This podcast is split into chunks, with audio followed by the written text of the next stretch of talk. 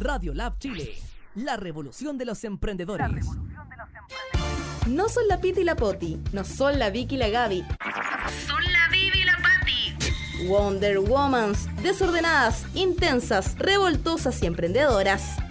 Aquí comienza Factor M. En Radio Lab Chile. Let's go, girls. Hola, empieza un nuevo capítulo de Factor M aquí en Radio Lab, la radio de los emprendedores de Chile y por qué no decirlo, tal vez, por supuesto que sí, del mundo. Esta es una radio dedicada a los emprendedores y por supuesto nuestro programa que hacemos con mucho cariño con la Vivi eh, y yo que les habla la Patti Rojas. Eh, dedicado absolutamente al emprendimiento, Factor M de Mindfulness. Desde ya está abierta la línea para que usted nos mande todas las preguntas que tengo hoy día. Tenemos un programa súper interesante porque estamos continuando con el ciclo que iniciamos hace dos capítulos atrás sobre cómo emprender desde cero. Primero vimos lo que era eh, iniciar una actividad en cuanto a lo que es la materia comercial. Eh, hablamos mucho sobre lo que era la formalización, los tipos de empresa, las formas de trabajo que tú podías tener, ya sea teniendo socios, estando solo, etcétera.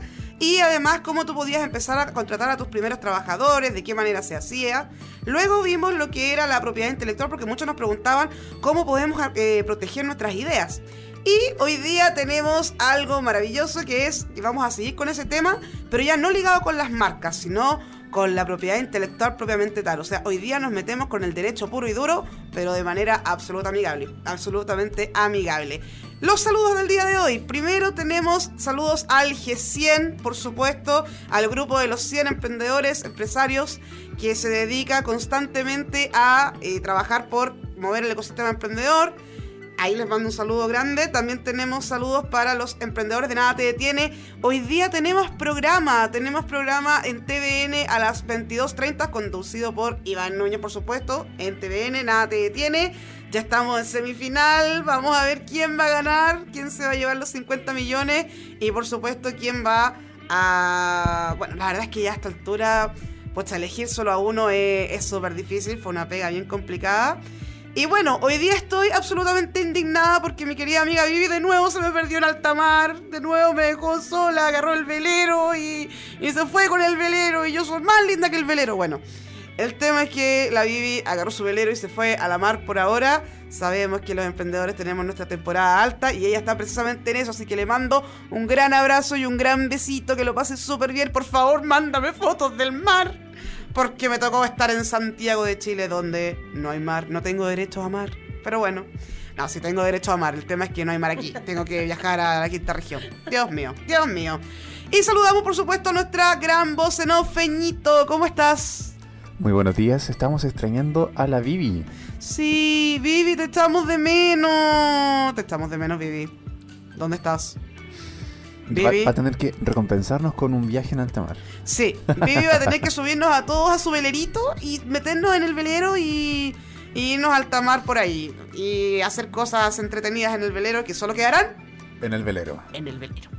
No, Vivi, con el tema de Sailing Tours. Oye, se lo usa esa mujer, ¿ah? Una mujer navegante, disruptiva, por supuesto, como somos las mujeres del emprendimiento. Nunca he estado en un velero, fíjate. ¿En serio? Yo tampoco. Ah, solamente en los viajes de cuatro lucas de San Antonio. Claro, sí, muy bien. No, yo la verdad es que tampoco. Una vez fui a ver el Huáscar. Sí, fui a ver el Huáscar. Y en un viaje me llevaron en un botecito pequeñito. Yo soy eh, nula en la materia, feño. Yo, para mí. No, yo tampoco sé. Para mí un transatlántico y una canoa son la misma cuestión. O sea, como que no, no, no distingo, no. Yo veo algo que se mueve en el mar, punto. Me pasa con los autos. Tienen cuatro ruedas, avanza, es un auto. Oh, Nada a mí más. también. Feño, tenemos mucho en común. Yo nunca reconozco un auto. No, me dicen, no, este es un M- M- BMW. No, con- este es un Nissan, no, este es un Hyundai. Yo- Cuatro ruedas camina, listo. Claro, con eso me basta. Exactamente, no, de hecho yo soy de las que eh, eh, al comprar auto elijo por el color. Pero eso se puede cambiar, ¿o no? Sí, se puede cambiar. Ah, ya. Se puede cambiar absolutamente. Uno tiene que educarse y capacitarse en las materias que le interesan, pero muchas veces también en las que no le interesan. ¿Por qué? Porque es un aporte igual. Todo lo que usted aprende es un aporte en su vida, incluyendo el tema de los autos. Aunque sinceramente yo creo que nunca voy a aprender eso. ¿Qué está? Hay tantas variedades, feño. Sí, cada año salen distintos y no sé qué cambia. Yo tampoco, porque siguen teniendo cuatro ruedas y avanzan, Feño. ¿no? Claro, es como la base siempre. Sí. Cuando no tengan ruedas y sigan avanzando, ahí me voy a sorprender. Sí, yo creo que también me voy a sorprender yo ahí. Va a ser pero increíble. Ese día será memorable, todos levitaremos, seremos muy felices. Pero bueno. Entonces, volvemos a lo que es nuestro hermoso programa. Vamos a hablar hoy día, como les decía, vamos a seguir con el ciclo para los que se vienen incorporando. Vamos a seguir con el ciclo sobre emprender desde cero, desde cero. Eh, primero, como les decía, el primer programa, hace dos programas atrás empezamos este ciclo, hablamos de cómo constituir sociedades, qué tipo de sociedades existían y de qué forma yo puedo trabajar, sea acompañado con un socio o además armando equipos de trabajo, contratando personas, abriendo puestos de trabajo. Mira qué lindo, Feño. Mira qué bonito eso. Generando empleos desde el emprendimiento. Exacto, generando empleo desde el emprendimiento. Así se mueve la economía, señores. Y en el siguiente capítulo de este ciclo vimos eh, lo que era el derecho de propiedad intelectual. Abarcamos uno de, las, de, los, digamos que de, de los contenidos más, más masivamente consultados por los emprendedores, que era el tema de las marcas. Eh, nos explayamos ahí, pero nos quedamos cortos, nos quedamos cortos con eso, porque queremos seguir sabiendo, la gente quiere, la gente exige saber, la gente exige conocer, y el emprendedor es un eterno llamado a perfeccionarse, pues está, el, el, el CEO, el fundador de una empresa, siempre tiene que estar constantemente informándose de todo lo que pasa en el ecosistema, pero además informándose de, las nuevas tendencias, de las nuevas tecnologías y de las nuevas herramientas que existen que puede anexar a sus emprendimientos. Eso es muy, muy, muy importante. Aún si son mercados o industrias tradicionales donde uno no está acostumbrado a meter tecnología, es súper recomendable empezar a informarse porque la digitalización no te puede pillar. ¿Ya? Eres tú el que pilla la digitalización. ¿Ok? Bien, dicho todo esto, voy a pasar a contar que, bueno, me encuentro sola, triste y abandonada porque la Vivi me cambió por el velero. Pero no estás tan sola. No, no estoy tan sola porque hoy día me vinieron a acompañar. Y me vino a acompañar una gran persona que conozco, una gran amiga mía, pero además una gran emprendedora, profesional, linda, empoderada, mamá. Y ella es Roxana Muñoz, la CEO y founder de RMM Abogados. Bien, un aplauso. Bien, ¿cómo estás Roxana? Hola Pati, ¿cómo está? ¿Cómo están todas las personas que nos están escuchando a través de Radio Lab? Muy feliz y muy contenta de estar acá. No, no, nosotros muy felices de tenerte acá. Ella es una emprendedora, como decía, es mamá. Estudió Derecho en la Universidad de Chile, pero es una emprendedora innata. Ella trabajaba en un, bueno, en su, hace, años ya, yo la, la, conozco desde hace mucho, mucho tiempo, y ella partió trabajando en un eh, emprendimiento familiar, que es un salón de belleza. Eh, ella también además conoce mucho, le, le, da hartos tips a una cuando los necesita. Eh, luego de eso también se dedicó a lo que todos alguna vez nos dedicamos, que fue la compra-venta de productos, exportaciones, temas de eh, tanto vestuario como eh, joyería. Y después ya propiamente tal, se lanzó mi amiga y puso su propio estudio jurídico. Hace poco también tuvimos a un estudio jurídico acá, el estudio de Agüero y compañía. Eh, a quien le mandamos un gran abrazo y un saludo. Bueno, y en ese entonces también hablábamos mucho, Roxana, a lo mejor tú también me puedes contar un poco de cuál es la nueva tendencia en los emprendimientos dedicados al derecho, porque uno estaba acostumbrado a estas oficinas gigantes, donde el escritorio era más grande que la oficina misma, eh, el abogado estaba en un podio alto, la gente llegaba, primero tenía que pedir hora, anda a ver cuándo te atendía, dentro de un horario hábil, eh, todo muy formal, el abogado te hablaba cosas que de repente tú no entendías mucho, eh, y luego te ibas para la casa sabiéndote la mitad de lo que te dijo y no entendiendo nada, pero sí sabiendo una cosa muy clara, que el servicio era carísimo. Eh, y sobre todo muy largo. Entonces, cuéntanos un poco cómo se ha revolucionado eso. De eso hablábamos un poco con Claudio, pero lo quiero ver desde la perspectiva tuya, sobre todo como emprendedora, mujer, mamá, abogada, desde tu perspectiva. Mira, yo creo principalmente que aquí la revolución la generó la gente. La gente empezó a exigir sus derechos como consumidor también. Empezó a darse cuenta de que no tan solo los retails o los negocios estaban eh, bajo esta postura de generarle a la gente una palabras clave, palabras precisas y que se pudiese entender. También se lo empezó a exigir a los abogados, se lo empezó a exigir a los médicos. Yo estoy pagando por un servicio y requiero quedar conforme con eso. ¿Y qué es lo que ocurrió? Principalmente una revolución. Los medios vinieron a revolucionar un sistema arcaico candadito cerradito que son el mundo de los abogados. ¿Por qué? Porque obligaron a que los abogados estuvieran a través de la inmediatez que necesita la gente y que los llevara a ocupar tecnologías. Ya no tan solo querían la cita, ahora estaban solicitando respuesta a través de correos electrónicos. Cuando llegó la invención del WhatsApp, todos los abogados, yo creo que aquí me van a odiar más de algún colega mío, eh, todos los clientes bombardeando los WhatsApp solicitando información de las causas, ya que el abogado no informaba su causa, esperaba que el cliente fuera el que llamara, el cliente fuera el que anduviera detrás de su caso para ellos recién informar, porque tal cual como tú dijiste, anteriormente se entendía que el abogado estaba acá y el cliente estaba acá. Una relación jerárquica, vertical. Era una relación completamente vertical. Y el mismo sistema, esta revolución que, hizo las, que hicieron las personas, nos elevó a que esto es una prestación de servicio y necesito quedar conforme. Necesito entender lo que tú me estás explicando. Necesito entender mi proceso. No tan solo con un vamos bien, vamos mal, esto está igual, hacen dos, tres, cuatro meses y no tengo por qué darte una explicación. No, la gente se aburrió y la gente golpeó la mesa y comenzó a exigir sus derechos. Y yo creo que dentro de eso obligó a que el abogado comenzara a hacer su pega, que es generar un buen trato al cliente, generar eh, en palabras simples, explicarles los procesos a ellos y obviamente también el mercado amplió una gran variedad de abogados que también hizo que bajaran las tasas. Exacto, el efecto oferta-demanda. Esto es básico en economía. Vamos a tener clases de economía acá. Todo- se viene, se viene. Oye, pero cuéntame un poco también cómo ves tú el tema del el emprendimiento de las mujeres desde el punto de vista de las madres. Un poco hablamos alguna vez, eh, invitamos a, Josefa, a Josefa Villarroel. Josefa, por cierto, aún sigues invitada. Ahora te voy a, ahora te estoy encarando públicamente. No, yo sé que Josefa, yo sé que la invito y ella viene inmediatamente, pero con ella hicimos un programa en la temporada pasada sobre las mamás y el emprendimiento. ¿Qué opinas tú respecto a eso?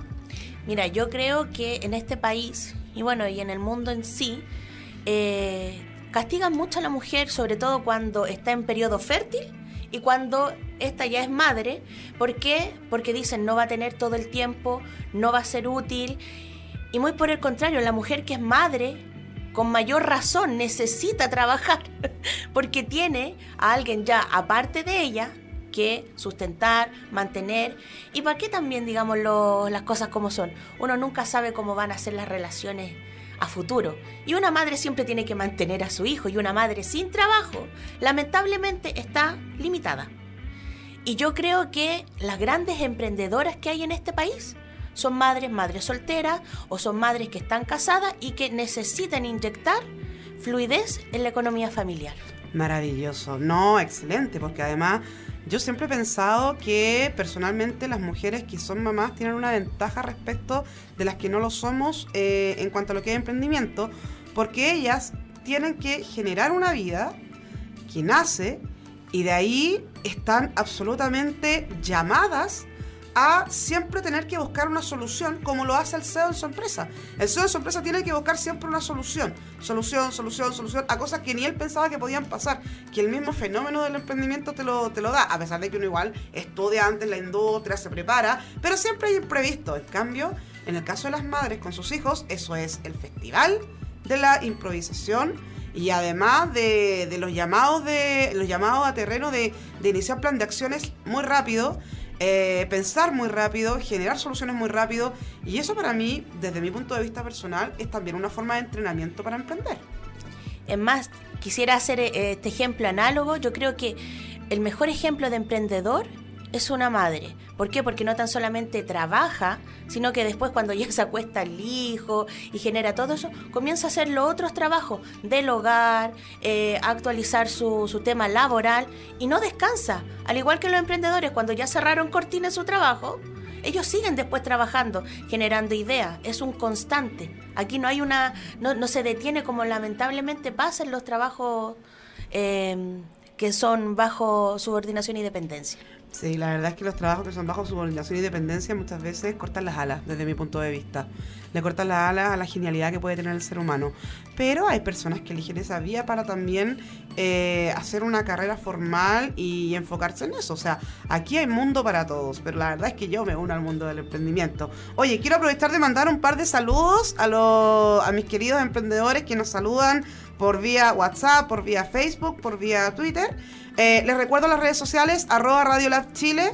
Tenemos el Facebook para que nos puedan ver. Tenemos el WhatsApp, más 569 5076 1857. ¿Lo dije bien esta vez, Feño? La verdad te decía 13, la embarraron, llegaban un mensaje y la gente no me quiere. No, lo que pasa es que Patricia no daba bien el número. Ups, son Pinky y Cerebro. Me falta Cerebro, no viene Vivi. Pero bueno, ese es mi, ese es mi rol acá. Yo aquí soy más. Más. ¿Pinky? Más pinky, debo reconocerlo. Aquí, aquí me, aquí me la- saco mi lado más pinky. Oye, ya estaba con el tema de los saludos. Tenemos saludos para Deporte B, el canal popular de deportes. El fin de semana pasado transmitió de forma colaborativa todos los partidos de la fecha de la Liga Nacional de Menores de Balón Mano.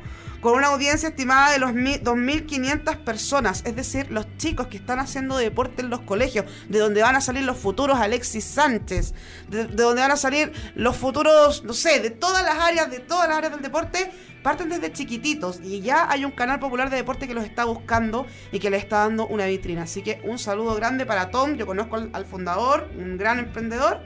Y eh, también quiero saludar, por supuesto, a eh, Highfold. Highfold es eh, una silla, mira, esto te va a interesar. Es una silla especial para el auto que se dobla, se compacta y cabe en la cartera, que es para los niños. Y está aprobada y certificada por la NASA.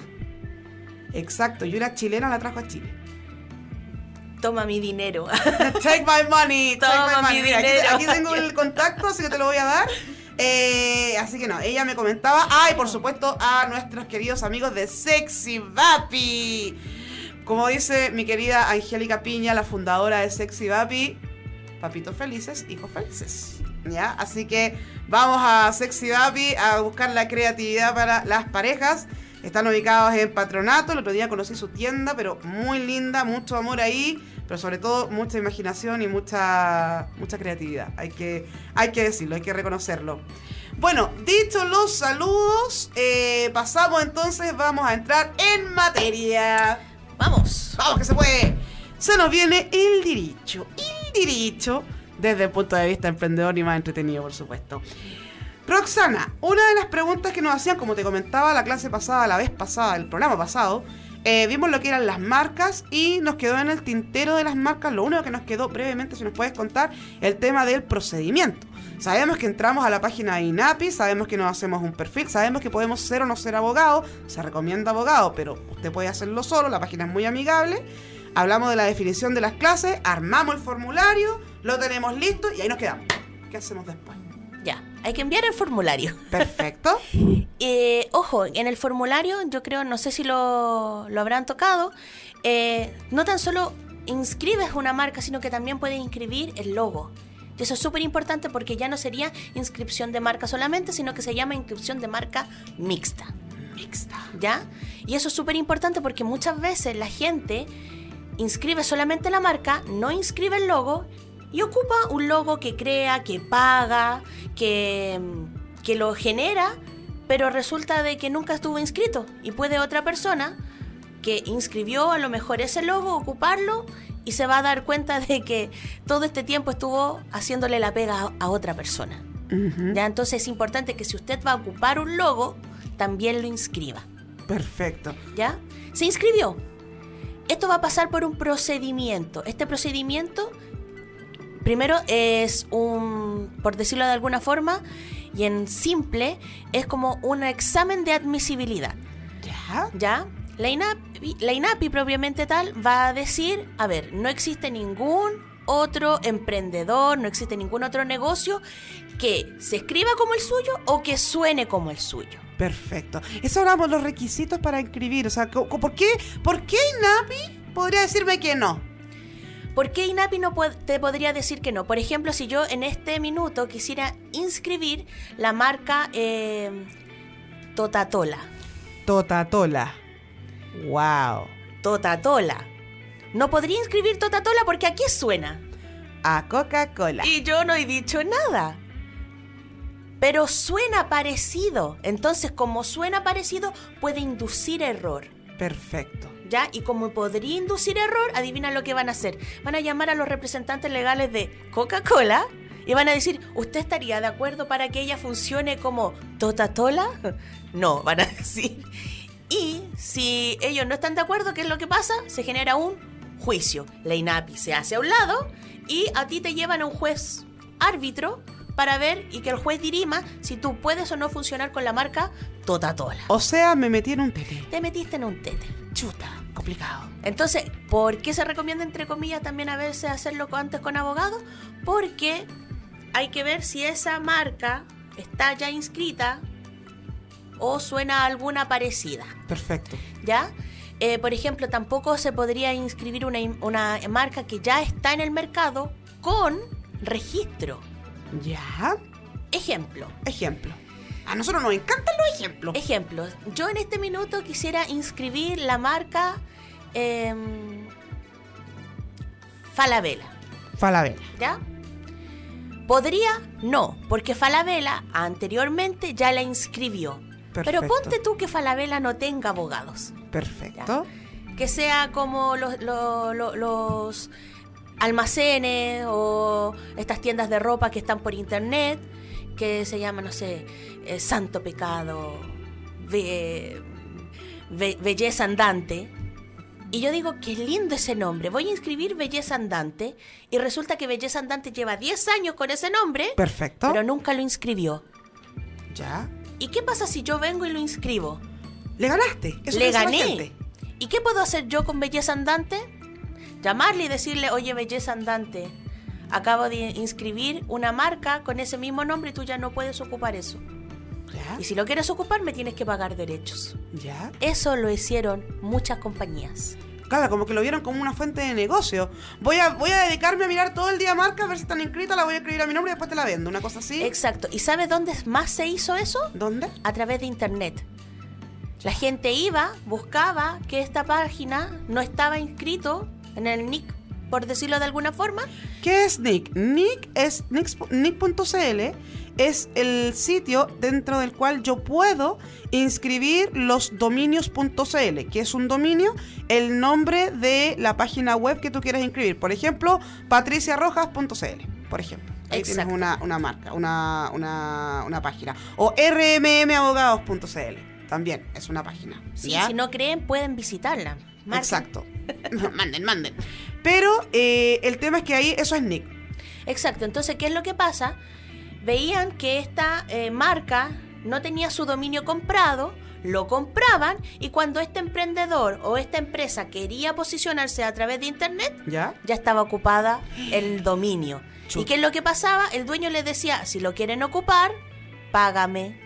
Ya, y no hay algo que se pueda hacer al respecto porque si yo, ya, a ver, a ver, entiendo, dicen los abogados, que la ley una vez publicada se entiende conocida por todos, por lo tanto uno no podría alegar que yo no sabía, a pesar de que hay gente que no sabe, pero uno no podría alegarlo en derecho, entiendo que es así, corrígeme si me equivoco. Es que efectivamente eh, la ley establece que una vez que se publica la ley es por conocimiento y se entiende conocimiento para todos. Perfecto, pero yo igual construí ahí, yo igual hay un trabajo, no hay nada que yo pueda hacer al respecto si pasa algo así. Sí, el punto está en que la INAPI se hace a un lado y te obligan a meterte a un juicio arbitral. Ya. ¿Qué es un juicio arbitral? Una persona que es un juez, puede, eh, que es un abogado, pero que es un juez al fin y al cabo, eh, dirime la materia.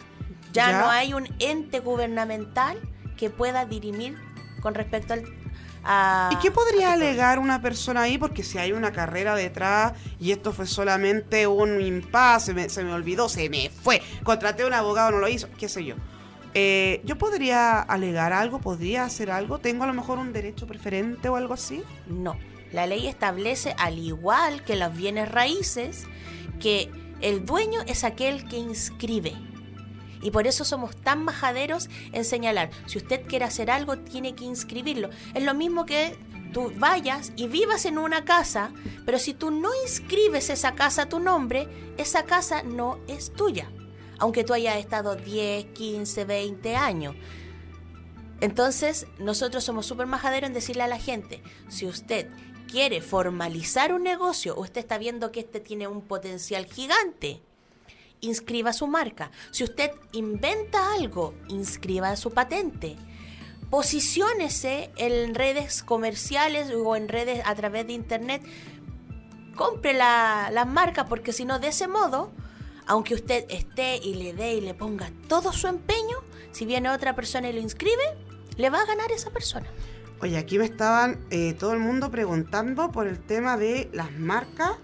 Y de hecho estoy escuchando ahora, estoy viendo que nos están llegando hartas preguntas de marca. A ver, primero me preguntaban, ¿qué pasa si yo quiero escribir que se acabe Chile? Ok, ¿Se podría, por ejemplo? No, no, no, no vamos a ver todas las todas las preguntas que van a... O sea, todos los tipos de marcas. Pero hay alguna situación en la cual yo no pudiera escribir una marca que tenga que ver a lo mejor con, con Chile. ¿Yo puedo escribir cualquier cosa que se relacione con Chile o hay algún requisito ahí?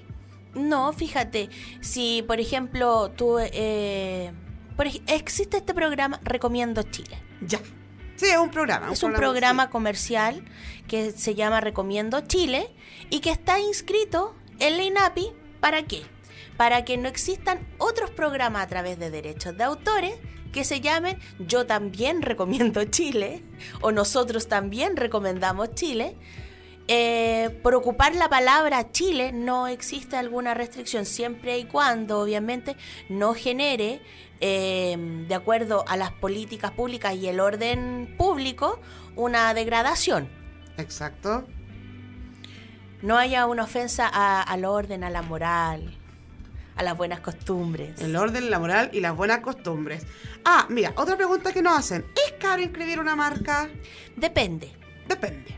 ¿de qué depende? de las categorías que tú quieras inscribir Perfecto. ¿ya? hay algunas categorías que son más baratas y otras que son más caras Ya. Por ejemplo, si tú quieres importar productos tecnológicos, siempre esa, esa inscripción te va a salir un poco más caro. Si tú quieres abarcar más, eh, más categorías, también te va a salir más caro. O sea, mientras más rubros quiero abarcar, más caro me sale el tema. Exactamente. Ah, mira qué interesante.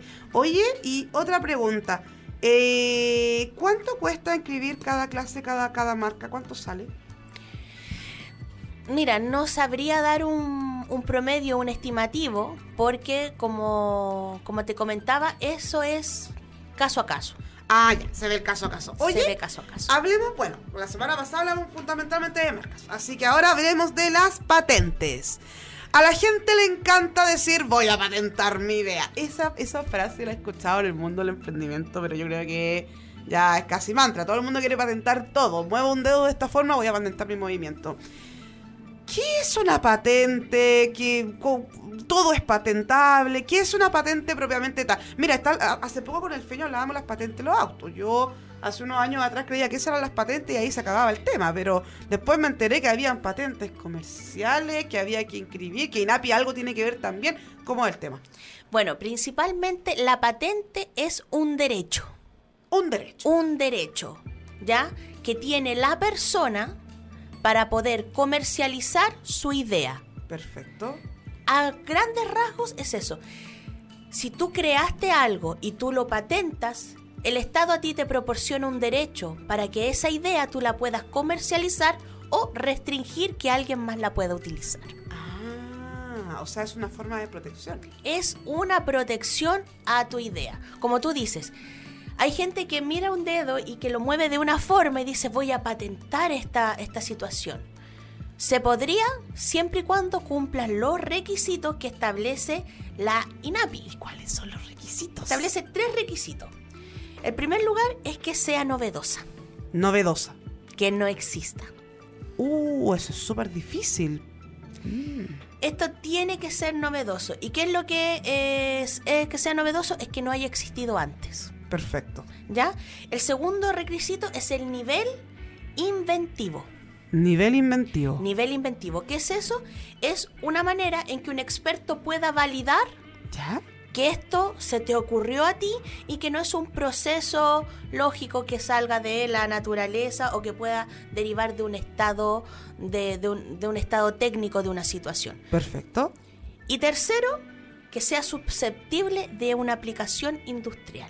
Susceptible de una aplicación industrial. O sea, esto se traduce como que efectivamente sea aplicable dentro de La industria, la industria. a través del comercio, Perfecto. algo que tú puedas vender y que esto se pueda mover.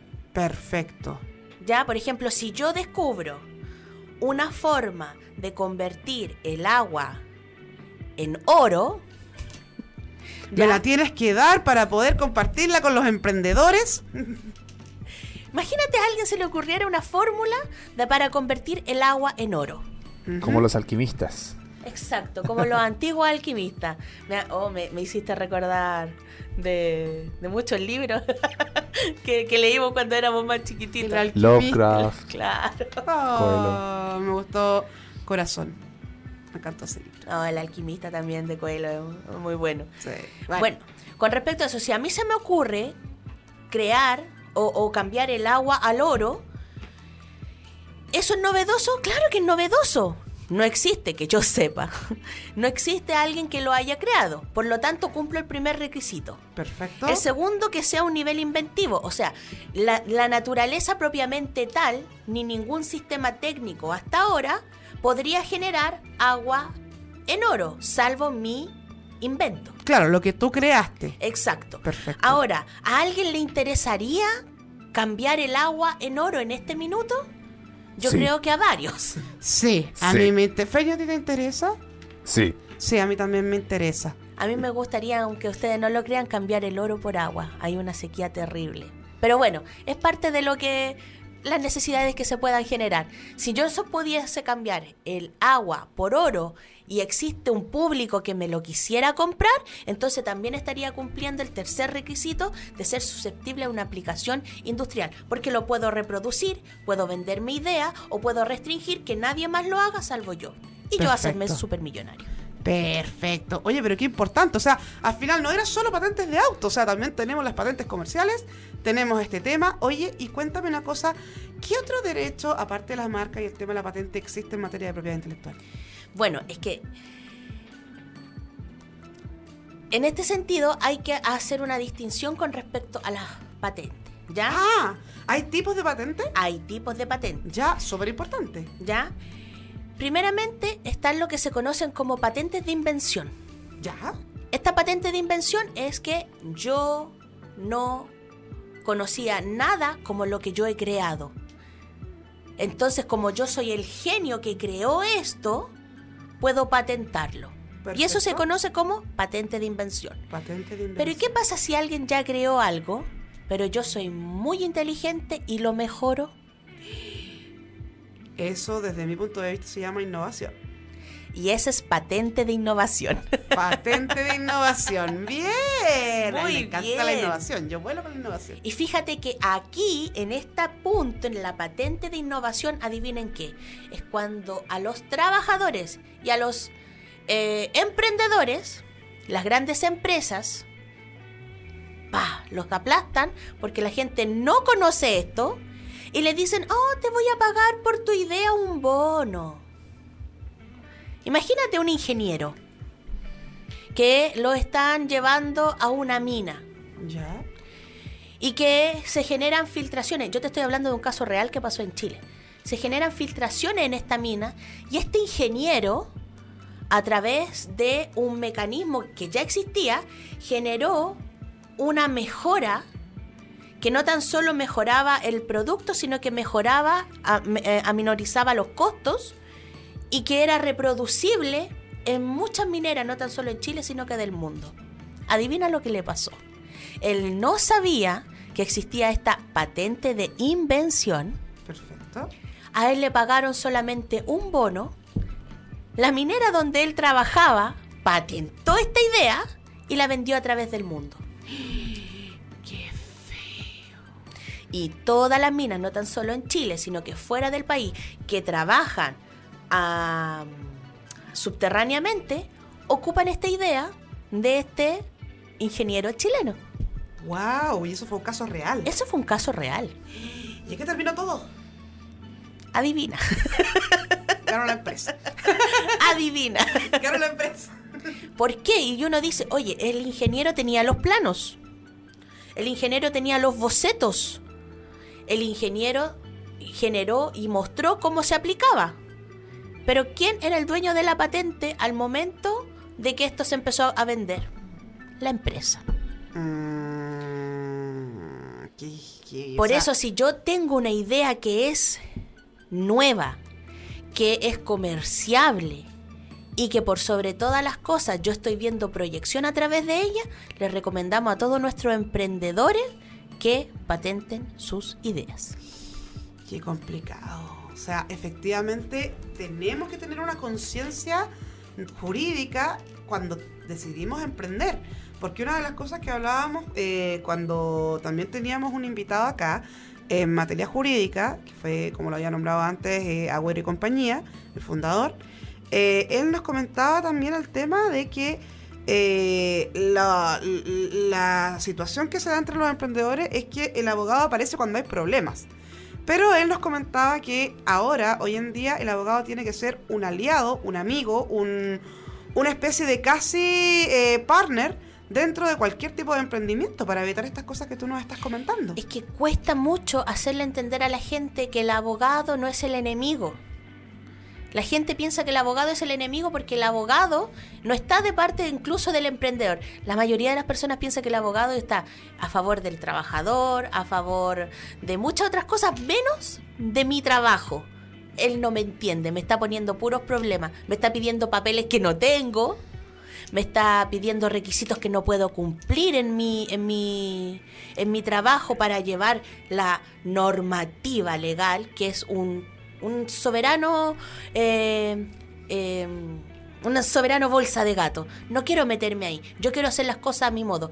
Eso es lo que piensa la gente, que el abogado viene a fregar tu negocio. Y no es así. El abogado, ¿qué es lo que quiere? Es evitarte que empieces a pagar multas por tener a los trabajadores de forma incorrecta. El abogado busca que evites multas si no estás eh, tributando de la forma correcta. El abogado está buscando de que pagues lo menos posible en un tribunal cuando ya lo contrataste. ¿Por qué? Porque ya se, se originó el problema y resulta que a veces por no hacer las cosas bien, uno termina pagando más. Hay un dicho que dice que el que paga mal, paga doble. Y muchas veces el emprendedor tiene que entender que el abogado no es aquí el enemigo, sino que es el amigo. O sea, los abogados son nuestros amigos. No hay que considerarlos enemigos dentro del emprendimiento. Oye, eh, Roxana, aprovechando que tenemos acá, tenemos también otra pregunta súper interesante, también en materia de patentes. Mira, nos hablan de el tema de las patentes en cuanto a eh, qué cosa podría no ser susceptible de patente. Porque hablábamos hace poco de los requisitos de las marcas, qué cosas no pueden ser marcas. ¿Qué pasa con las patentes? ¿Qué cosas no son susceptibles de patentarse? Bueno, como ya lo habíamos también mencionado, ojo, a lo mejor no de forma tan explícita, no podemos patentar algo que ya esté creado. Perfecto. ¿Ya? Si lo creó, y ojo aquí, si lo creó otra persona pero no lo patentó, ¿yo lo puedo patentar? Sí, ya hablamos que sí. Perfecto. ¿Ok? ¿Qué es lo que no se puede patentar? Por ejemplo, no puedo patentar un árbol, porque el árbol no es una invención del ser humano, es una invención de la naturaleza. Esto tiene que ser principalmente una idea salida de la mente humana Salía de la mente humana. que puede estar inspirado en la naturaleza, pero no que la naturaleza lo haya creado propiamente tal. Perfecto. Oye, pero me parece muy interesante el tema de las patentes. Cuéntame, ¿una patente es lo mismo que un permiso? No, No es lo mismo. no es lo mismo. Ya, Una porque ahí también hay una confusión. La gente cree, oye, yo tengo la patente de alcoholes, por ejemplo, por lo tanto tengo el permiso para vender alcohol. Son cosas distintas porque también pasa que la gente, como te digo, tiene muy confundido, el sobre todo los emprendedores, el concepto de patente. Entonces, hasta ahora me ha quedado clarísimo lo que es la patente comercial, que es lo que estamos conversando. ¿Qué pasa cuando la gente habla de la patente de alcohol? ¿Qué, qué patente es esa? Ya, esas son patentes municipales. Ya, ¿Ya? no son lo mismo. No es lo mismo. Muy bien. Las patentes municipales, por decirlo de alguna forma, están ocupando malamente la acepción de la palabra patente. Ahí debería ser un permiso municipal.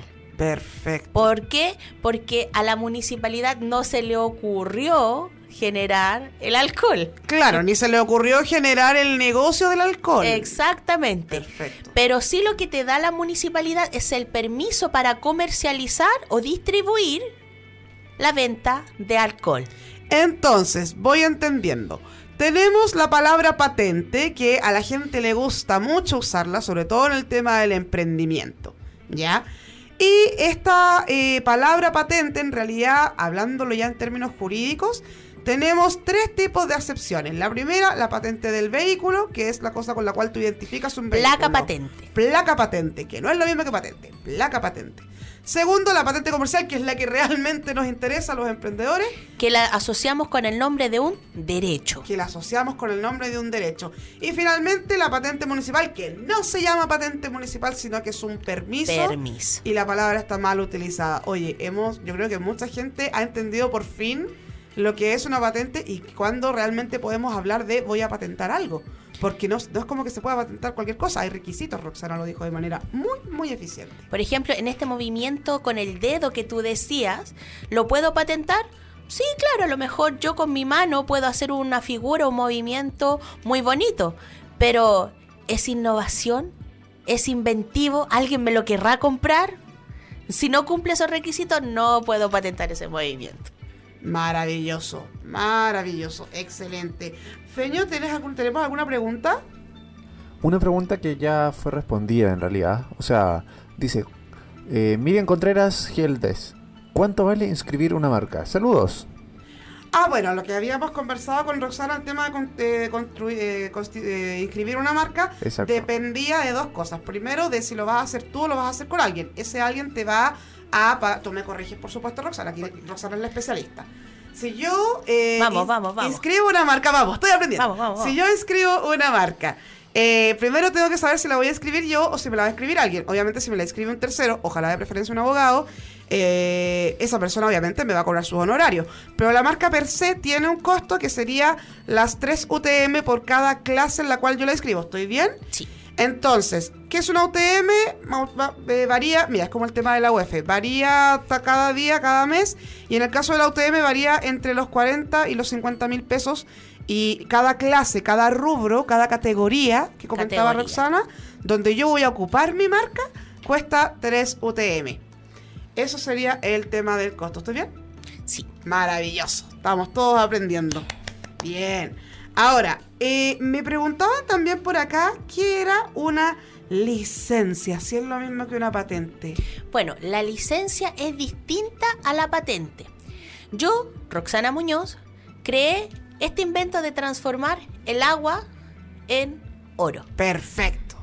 Yo patenté mi idea, yo soy dueña de mi idea. Pero Patricia Roja me dice, yo quisiera replicar esto mismo. ¿Tú me darías esta autorización, esta licencia? Ya. Y yo te digo, por supuesto que sí, Patricia. Tú tienes una licencia para hacerlo por 5 años, por un año, por 10 años. Perfecto. Entonces, en este mundo, nadie más puede convertir el agua en oro si no es Roxana Muñoz, que es la dueña, y Patricia Rojas, que tiene licencia, Ah. que es la autorización del dueño de la patente, de la idea, el inventor, para que tú lo puedas hacer. Ahora, esta licencia, y esto, y esta es muy importante, por si nadie lo pregunta, yo se los voy a decir. Esta licencia ¿Sirve solamente acá en Chile o sirve también en el mundo? Porque claro, yo la compré al inventor que está acá en Chile y me voy a Singapur Perfecto. a, a generar mucha agua en oro. ¿Puedo hacerlo? No. ¿Por qué? Porque las licencias se tienen que otorgar en el país donde se van a ejecutar. Por ejemplo, si tú lo vas a ejecutar en Chile, tienes que solicitar la autorización en Chile. Si la vas a solicitar en Singapur, tienes que solicitarla también allá en Singapur para poder funcionar en Chile, en Singapur o solamente en Chile o solamente en Singapur.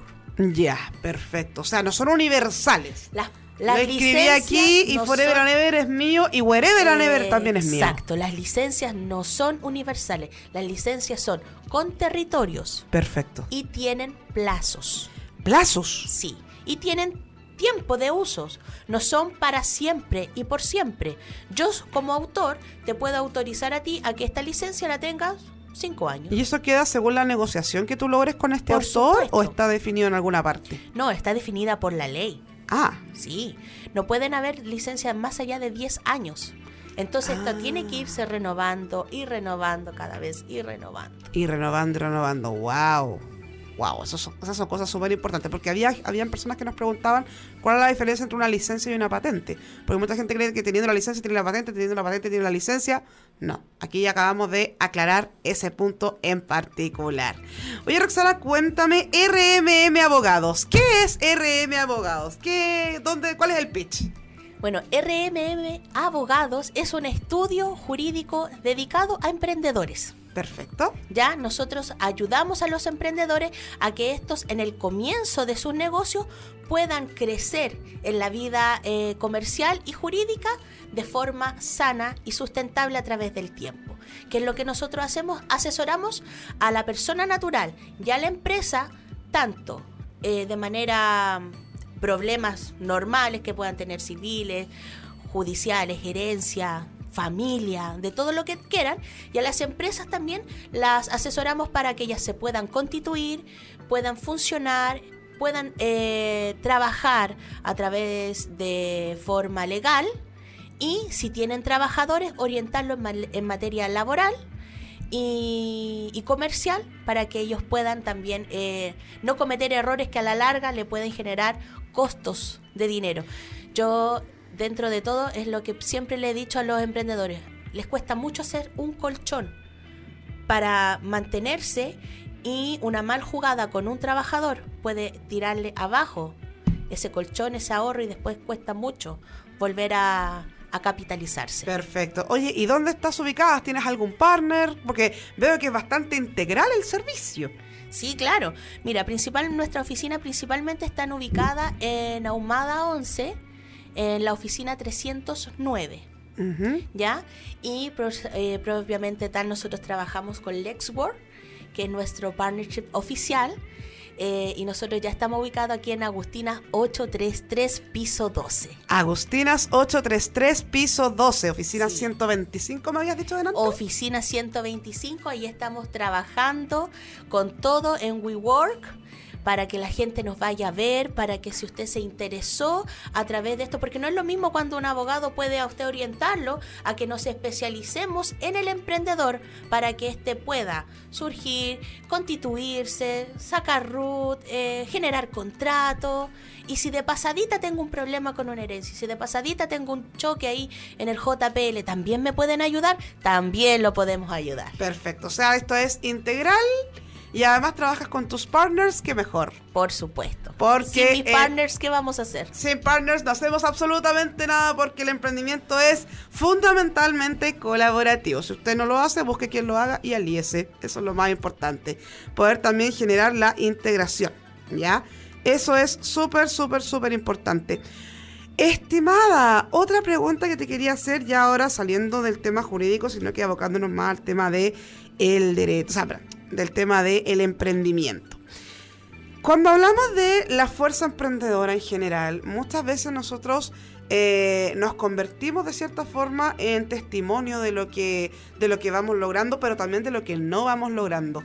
Y dentro de lo que no vamos logrando están los famosos fuck up, ¿ya? De hecho, se viene un evento súper entretenido en septiembre, ya me invitaron a hablar de fuck up. Vamos a las fuck up nights, que son noches en las cuales uno se junta a beber ciertos brebajes alcohólicos elixir de la vida. elixirs eh, de la vida y cuenta un poco del fracaso. Esto nació en México y es una iniciativa a nivel mundial. Y ya me invitaron para allá a hablar de los famosos fuck up, de los fracasos. ¿Cuál dirías tú que fue el mayor fuck up que tuviste como emprendedora, en tu vida emprendedora? Mira, sinceramente yo creo que el mayor fuck up, Fuck up. fuck up Fuck up. que pudimos haber tenido es lisa y llanamente pensar que lo podíamos hacer todos. Qué clásico. Eso es muy clásico. Es muy clásico del emprendedor pensar de que sí puedo ser mi propio secretario, sí puedo ser mi propio procurador, sí puedo ser mi propio abogado y sí puedo hacerlo todo. y no. Y sí puedo eh, tener una cartera de 10 clientes, y sí puedo tener una cartera de 100 clientes, y sí puedo tener una cartera de 1000 clientes y yo solito.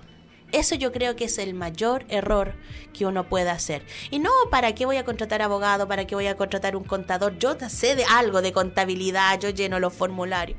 Ahí es cuando uno se vuelve mono haciendo todo, abarcas mucho, no cumples y ¿qué es lo que pasa? Tu reputación se va a pique porque toda la gente, aunque después tú ya así llegando al último para cumplir, en forma no cumpliste en tiempo. Y cuando uno como emprendedor no cumple en tiempo y en forma, la gente ya después no te vuelve a contratar, te contrata una vez. Entonces tienes clientes una sola vez. Exacto. ¿Y cuál es el mayor, la mayor ganancia del emprendedor? La fidelización del cliente. Entonces, hacer las cosas en tiempo y forma, pidiendo ayuda. ¿A quiénes? A los partnerships. Exacto. A los partners que uno tiene. Claro. Ahí yo creo que... Eso es un error tan común, el tema de... oh, no, terrible, terrible. Ahora, si quieres que te cuente así la, la- la anécdota propiamente tal, ¿no? Ahí ya vamos a tener que invitar. No, ahí te tengo que invitar a otro programa. Oye, Feño, ¿te tinca un día hacer un programa cuando terminemos el ciclo de los emprendedores sobre los fuck up? ¿Te tinca? Un, un especial de FACAP. Un especial de fuck up. Venga y cuente su fuck up. Terapéese aquí, vamos, terapémonos Claro. juntos. Mande su faca por... Mande su fuck up por WhatsApp, WhatsApp. y lo leeremos y Escríbanlo en la haremos, página. haremos terapia entre todos sobre lo lindo que es fracasar o tener un fuck up. no, pero es increíble el tema de los fuck up.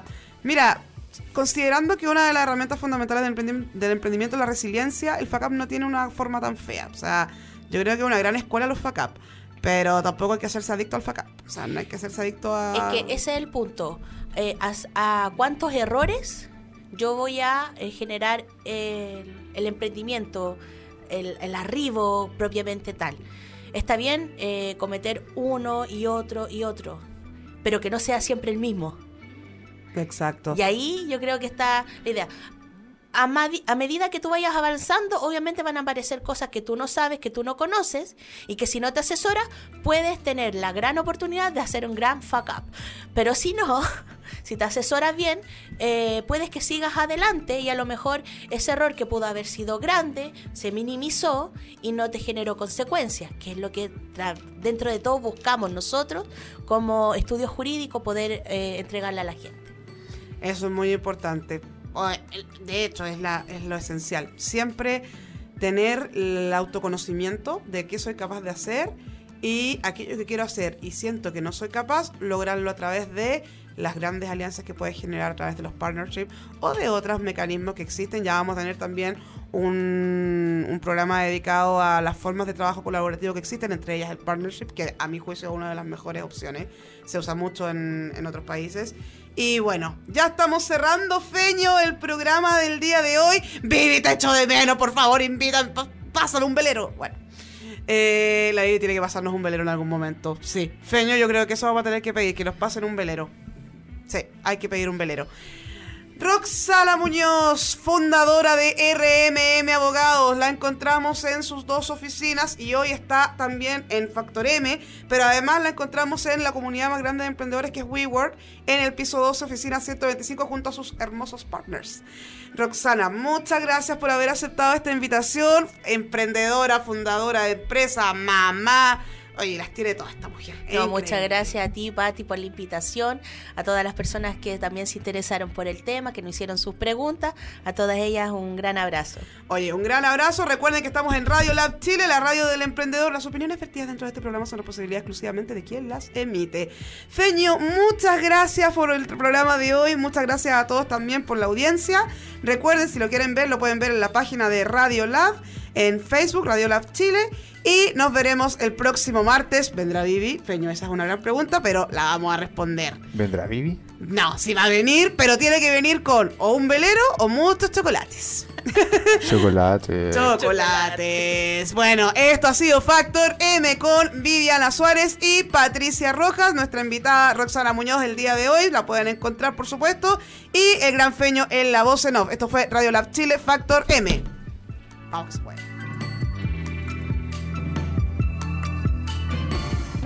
Casi sin aire de tantas locuras, risas, datos y copuchas. Los esperamos en el próximo capítulo de Factor M, Energía Emprendedora. Somos lo que tu emprendimiento necesita. Un shot de motivación en Radio Lab Chile, la radio de los emprendedores.